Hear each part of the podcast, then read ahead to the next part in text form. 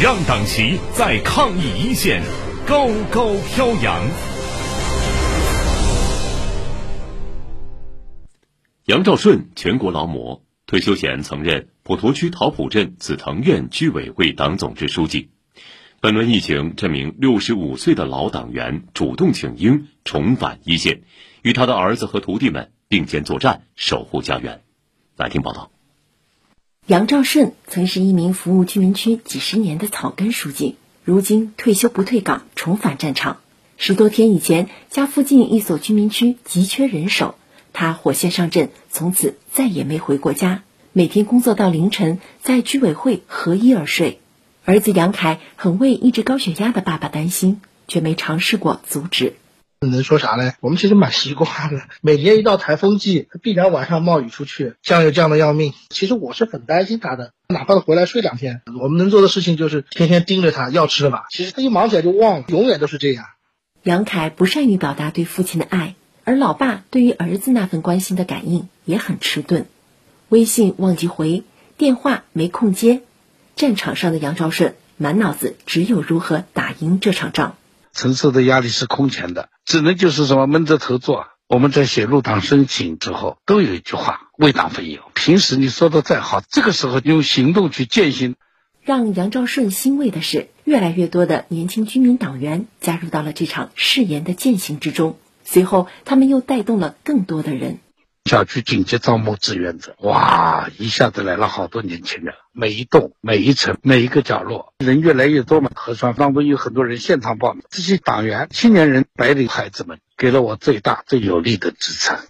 此时的杨兆顺曾一度想起自己的儿子，哎呦，一下子就想我们孩子在干嘛？他在这个群体当中多好啊！实际上，在外企工作的儿子，已经在居家工作中挤出时间，做起自己小区的志愿者了。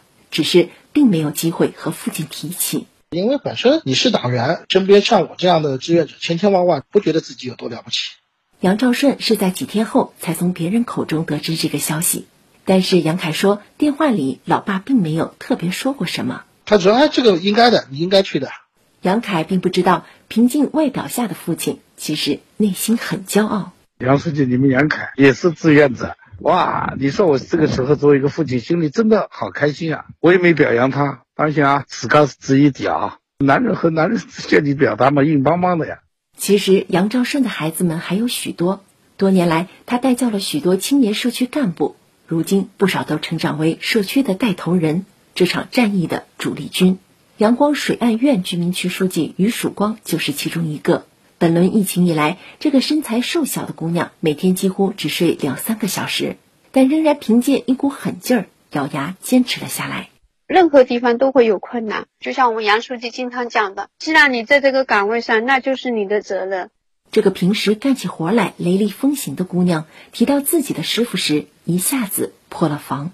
她的年龄也不小了，有的时候通宵都有可能，一直到现在还是在。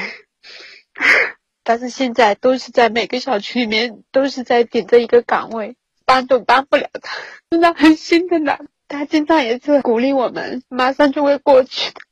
这是这段日子里于曙光第一次哭，是对师傅的心疼，或许也是一个普通姑娘在巨大压力下的一次情感释放。杨兆顺说，他太理解了。今年疫情初期，小鱼在浙江小山村的爷爷去世了。一直在抗疫一线赶不回家乡的他，只能将对爷爷沉甸甸的爱藏在心底。他给家人寄回了一本封面印着党徽的日记本，让他陪着爷爷一起安葬。希望同样是党员的爷爷能理解他。我想等到我们胜利的那一天，我希望给他们说一说话。我现在跟你说这句话，我已经哽咽了。真的，孩子们就这样，骨子里有这样的一个情怀，默默无闻的把事做好。以上由记者汤立威报道。